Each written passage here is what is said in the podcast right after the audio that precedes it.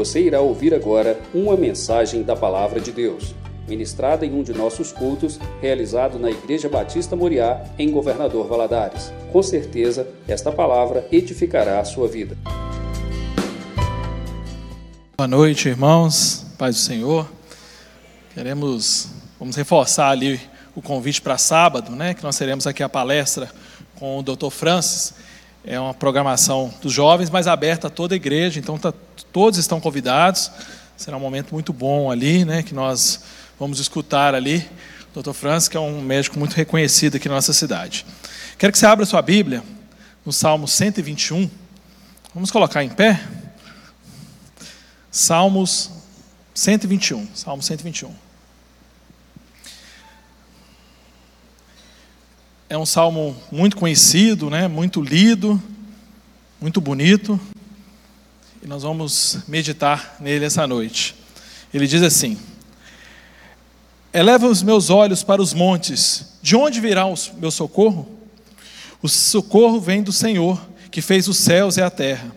Ele não permitirá que seus pés vacilem, não dormitará aquele que guarda você. É certo que não dormita, nem dorme o guarda de Israel. O Senhor é quem guarda você. O Senhor é a sombra à sua direita. De dia não lhe falta, não fará mal o sol, nem à noite a lua. O Senhor guardará você de todo mal, guardará a sua alma. O Senhor guardará a sua saída e a sua entrada desde agora e para sempre. Senhor, fala aos nossos corações essa noite, meu Deus, através da sua palavra. Estamos aqui, meu Deus, aguardando aquilo que o Senhor quer falar ao nosso coração. Me usa, meu Deus, para trazer a sua mensagem e que o seu Espírito Santo traga ela de forma individualizada, que ela possa ir de encontro àquele coração aflito, aquele coração que está à procura sem saída nesse dia de hoje. É o que eu te peço em nome de Jesus. Amém. Pode se sentar, irmãos. Esse salmo, como eu falei, é um salmo muito conhecido. Aqui na minha Bíblia, fala que é um cântico de peregrinação. É, é do Salmo 120 até o Salmo 134, né, nós temos vários cânticos que são classificados assim como os cânticos de peregrinação, que são cânticos que eram usados ali pelo povo de Israel quando eles estavam em, em peregrinação para Jerusalém. Né, estavam a caminho de Jerusalém ali e eles cantavam, né, salmodiavam esses cânticos aqui. E esse cântico ele é muito interessante, ele reflete isso, né, porque a gente percebe que realmente esse salmista ele estava ali em um trajeto, né, que ele em um determinado momento ele fala assim: elevo meus olhos aos montes. Então, é, provavelmente ele estava num caminho onde existia muitas montanhas, muitos montes ali em volta dele, e, e ele vai perguntar, né, de onde virá meu socorro? Provavelmente, né, os especialistas acreditam que nessa peregrinação existiam muitos perigos, né, animais selvagens, assaltantes, e nesse caminho que eles faziam até Jerusalém era um caminho perigoso, cheio de obstáculos. E esse homem provavelmente estava muito aflito, talvez ouvindo histórias, talvez passando por situações difíceis, e ele vai escrever isso. Elevo meus olhos aos montes de onde virá meu socorro? E às vezes esse salmo fala muito aos nossos dias. Né? Hoje a gente não está peregrinando para Jerusalém, mas indo para Jerusalém celestial, e por onde nós passamos, nós não temos montes, às vezes animais selvagens, assaltantes, não podemos dizer tanto, né, que aparece sempre, mas a gente vive esse, essa sensação de medo, né, essa sensação de perigo, e às vezes nós também falamos isso, Senhor, eu olho e pergunto: quem vai me dar o socorro? De onde virá o meu socorro? Né? Eu olho a minha volta, eu olho mediante a minha situação, eu olho mediante as coisas que estão acontecendo ao meu lado, eu olho as circunstâncias da minha vida, sei lá, um problema financeiro, um, uma conta estourada, uma duplicata vencida, né? uma, um problema na sua empresa, um problema no seu trabalho, né? aquela pressão no trabalho diária, né? aquela pressão de bater meta, de cumprir desafios, aquela pressão de entregar um trabalho, aquela pressão que existe hoje nas escolas A gente estava comentando um dia desse que os adolescentes, né, já desde muito novos, estão tendo que cumprir cargas horárias imensas. Por quê? Pela obrigação de aprender para fazer um vestibular. Então, quer dizer, a pressão do adolescente, a pressão no jovem na faculdade. Quer dizer, nós vivemos em volta de pressões. E às vezes nós falamos: de onde virá meu socorro? E às vezes essa situação vai se tornando tão caótica, tão difícil, que nós acabamos nos encontrando numa situação, que foi o tema que eu dei para essa mensagem essa noite, sem saída. Então, a gente chega num determinado momento que parece que nada, nada vai encontrar saída para a nossa situação. As portas se fecham, as dificuldades vêm, as contas continuam chegando, a situação continua vindo, a prova está chegando, às vezes uma enfermidade que eu não vejo o resultado de um exame, e às vezes a gente se sente como esse salmista. E ele pergunta: de onde virá meu socorro? Quem vai me ajudar? Claro, nós já lemos aqui, né? A gente percebe que o salmista, logo na sequência, ele já dá a resposta. Qual que é a resposta dele? O socorro vem do Senhor. E às vezes, quando nós estamos nesse momento, nós devemos pensar como esse salmista que a gente acredita, porque às vezes nós lutamos pelas nossas forças, tentamos resolver essa, essa falta de saída, essa falta de solução pela nossa mão, pela nossa força. Às vezes nós colocamos confiança, às vezes na medicina, às vezes colocamos confiança no dinheiro, mas esquecemos que a nossa maior confiança deve estar no Senhor, porque o nosso socorro vem do Senhor. Então eu queria refletir sobre continuar desse salmo aqui, né, que ele vai falando sobre diversas características do Senhor, e ele entendia que aquele Senhor, o Deus da vida dele, era o Deus que trazia a solução para o problema dele. Ele podia passar pelas situações, ele podia passar pelo medo, que com certeza não, não, não, não saía do coração dele. Né?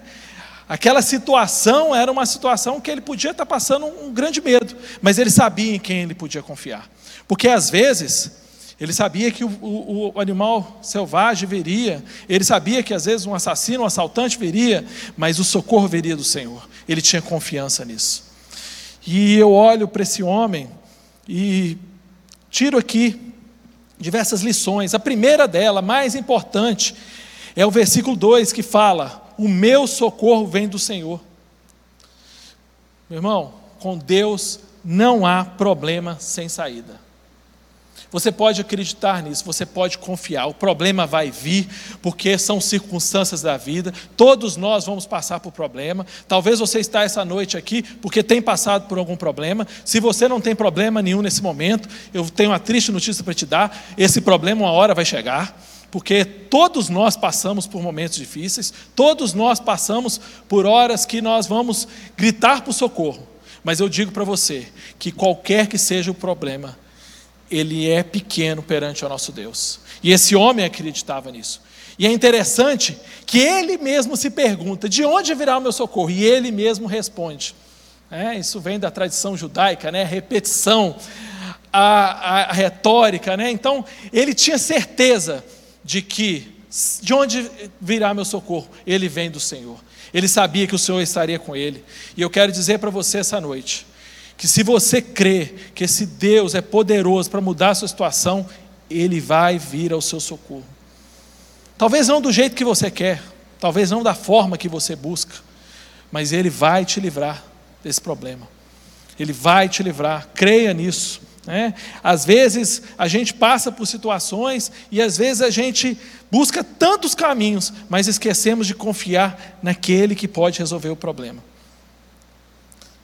Às vezes podemos até pregar, né, falar aqui, mas será que isso está internalizado no coração?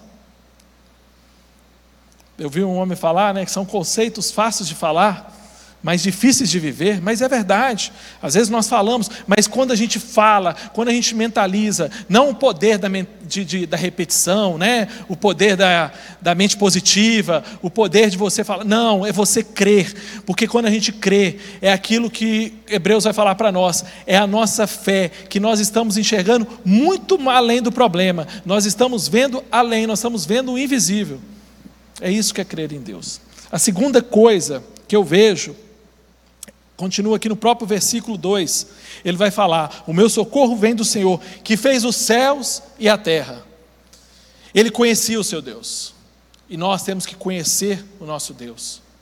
Ele conhecia, ele sabia que aquele era o Deus dele, que aquele era o Deus que tinha feito os céus e a terra, que aquele era o Deus onipotente, que aquele é o Deus que poderia todas as coisas, que é o Deus que com uma palavra só resolveria qualquer situação. Isso é conhecimento de Deus. E às vezes nós até conhecemos a Deus, né? porque hoje, se você pregar, se você falar de Jesus, se você perguntar se alguém conhece, todo mundo conhece, todo mundo às vezes conhece a Bíblia, conhece esse livro, sabe que é o livro mais vendido, que é o livro mais publicado da história, Vai ser muito difícil você achar alguém que não conheça Jesus, que não conheça Deus, que não conheça a história do cristianismo. Né? Mas eu pergunto: ele conhece, você conhece Deus de verdade? Você sabe quem Ele é? Você sabe o poder que Ele tem?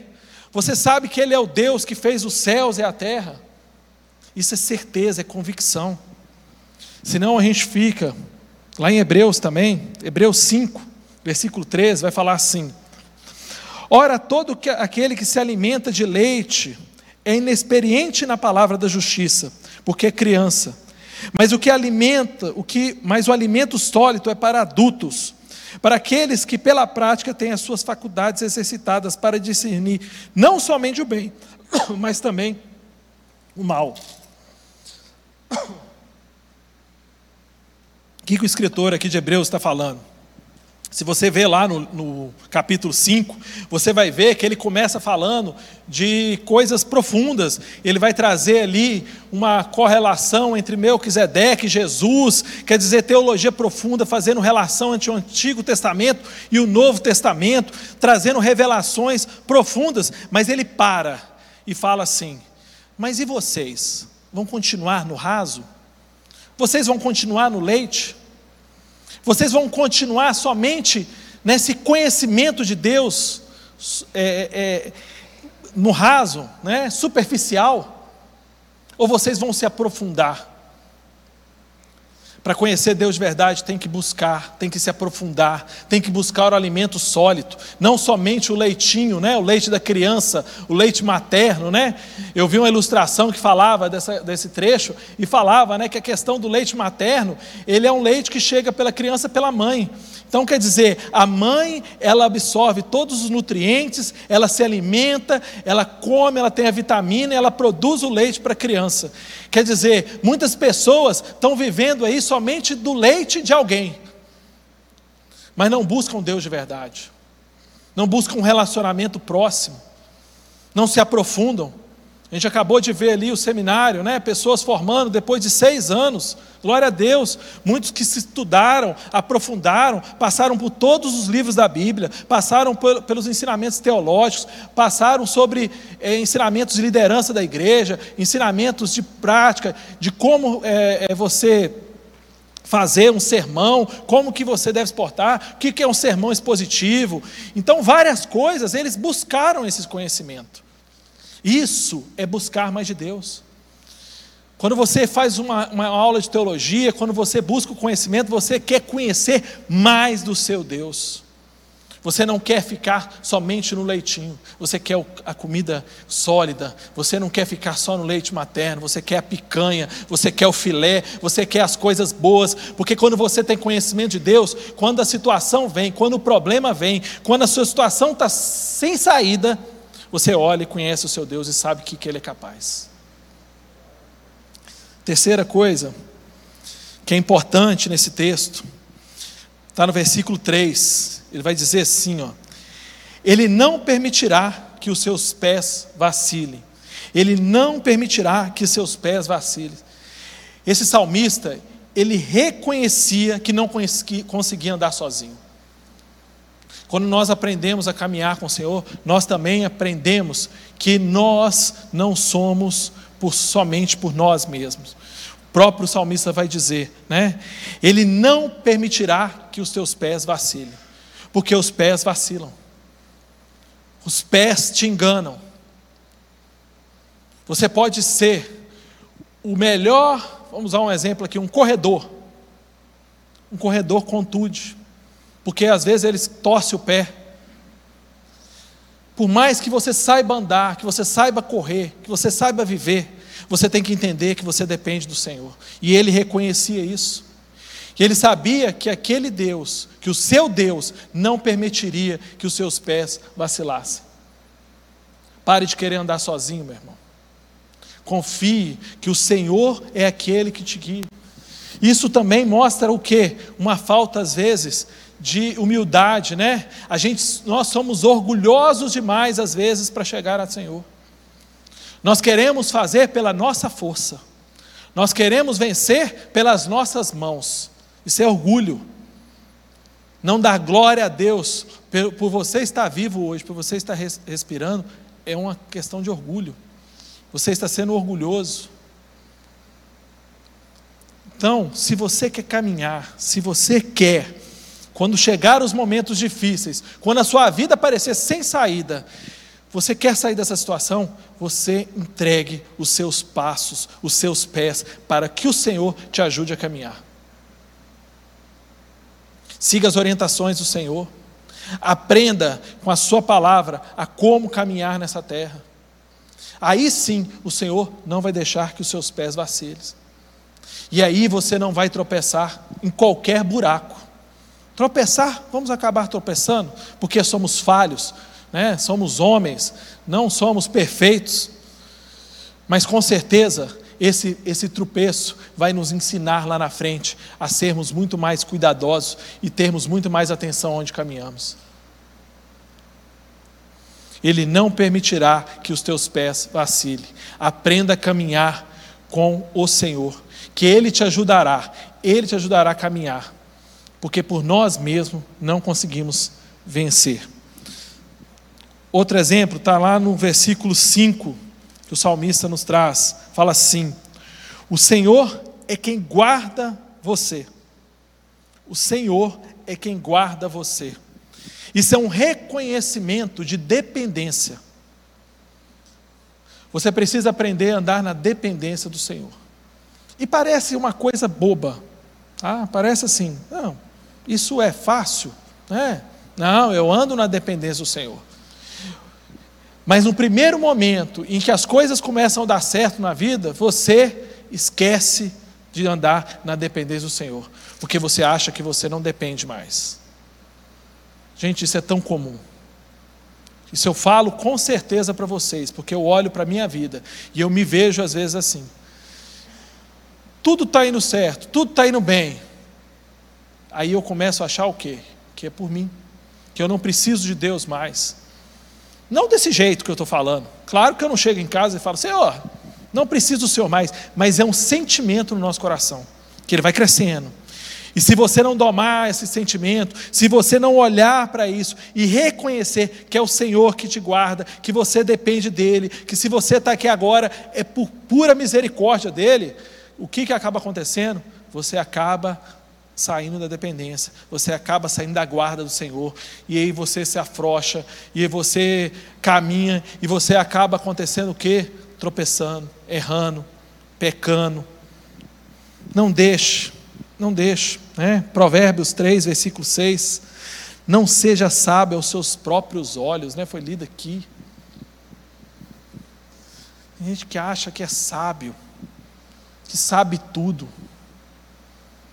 que não precisa de Deus. Meu irmão, isso tá, isso não é para pessoa que não conhece Jesus, descrente, não, é para crente também. Às vezes nós estamos aqui e nós achamos que somos superiores. Nós precisamos buscar a dependência do Senhor, nós precisamos reconhecer que o nosso socorro vem dEle, Ele que nos guarda, Ele que está presente. Ele que nos ajude. E por último, lá no versículo 7 vai falar assim: O Senhor guardará você de todo mal, o Senhor guardará a sua alma. Né? O que é a alma? O nosso interior. Né? E eu vou te dizer: Deus se importa mais com o coração do que com o exterior. Né? Lá em Salmos, 1 Samuel 16, versículo 7, o Senhor fala assim: Porém, o Senhor disse a Samuel, isso aqui é no momento da escolha do, do próximo rei de Israel depois de Saul, foi a escolha do rei Davi. Né? Samuel chegou ali na família de Jessé e olhou o filho mais velho, um homem forte, guerreiro. Samuel falou: Esse vai ser o escolhido do Senhor. O Senhor, não. Olhou para o segundo: Não é esse, não. E aí ele foi no mais pequenininho, que nem estava ali, era o esquecido da família. Davi. E aí, quando Davi chega, o Senhor fala com ele, né? fala com Samuel. Não olhe para a sua aparência, nem para a sua altura, porque eu o rejeitei. Porque o Senhor não vê como o humano vê. O ser humano vê o exterior, porém o Senhor vê o coração. Por que, que eu estou dizendo isso? Para a gente guardar nosso coração. Porque às vezes nós deixamos nos levar pelo exterior. Nós estamos aqui hoje, hoje a gente tem a nossa corrente de oração, esse momento em que você vem para a dependência do Senhor, mas tem que ser muito mais do que uma ação de vir aqui da frente receber uma oração, tem que ser uma ação do coração, porque senão de nada, você vai fazer sete de sete de setenta correntes de oração, mas se o seu coração não for transformado, isso que você está buscando, nunca você vai conseguir atingir. Deixe Deus atingir o seu coração. Deixe Deus transformar o seu interior. Porque Deus olha o interior das pessoas. Olha para aquilo que está dentro de você. Às vezes você está até aqui, você vem em todos os cultos, mas você precisa, às vezes, de uma transformação no seu interior. Porque o exterior, nós aqui vamos ver, mas Deus olha para aquilo que está dentro de você. Por isso que o salmista diz: guarda a sua alma, porque ela é a coisa mais importante. Guarde o seu coração, guarde a sua mente. Guarde aquilo que você tem buscado no, no, na sua mente, aquilo que você tem pensado. Deixe que Deus trabalhe nisso em você. Deixe Deus trabalhar no seu interior. Deixe Deus trabalhar no seu coração, transformar aquilo que realmente importa para Deus. Aí sim você vai ver os milagres, aí sim você vai sentir a presença do Senhor, aí sim você vai clamar por socorro e você vai ouvir a voz do Senhor, você vai saber que Ele está presente, você vai saber que Ele está do seu lado, porque lá no seu coração Ele está agindo. Deixe que o Senhor transforme seu coração. Talvez você tenha vivido um momento sem saída. Talvez você ache que o seu problema é sem saída. Mas eu te digo, clame ao Senhor, busque ao Senhor. Permite que Ele transforme o seu coração. Guarde os seus mandamentos. Deixe que Ele guie os seus passos.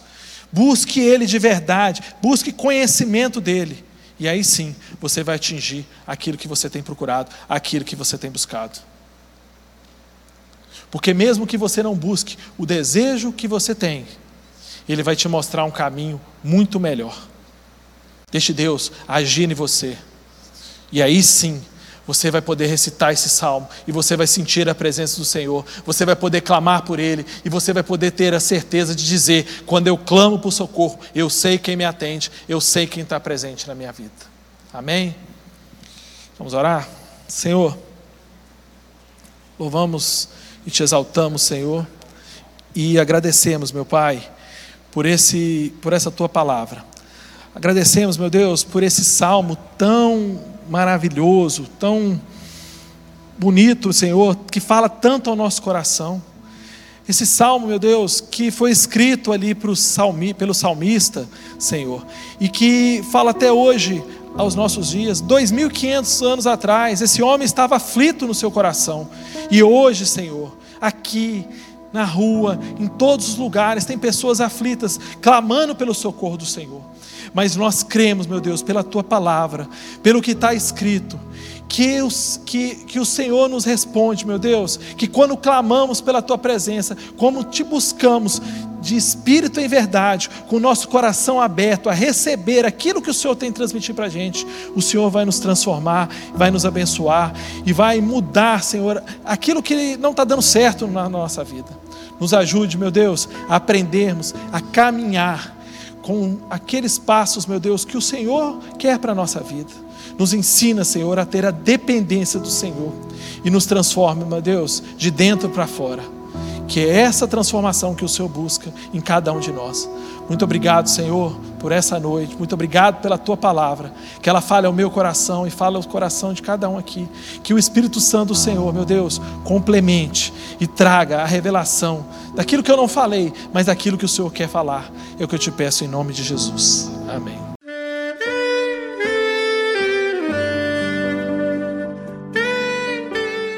Querido amigo, Deus se interessa por você.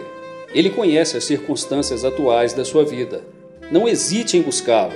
Em Jeremias 33, versículo 3, ele nos diz: Clama a mim e responder-te-ei, e anunciar-te-ei coisas grandes e ocultas que não sabes. Esperamos que a mensagem ouvida tenha falado ao seu coração e que você e sua família sejam abençoados pelo Senhor Jesus.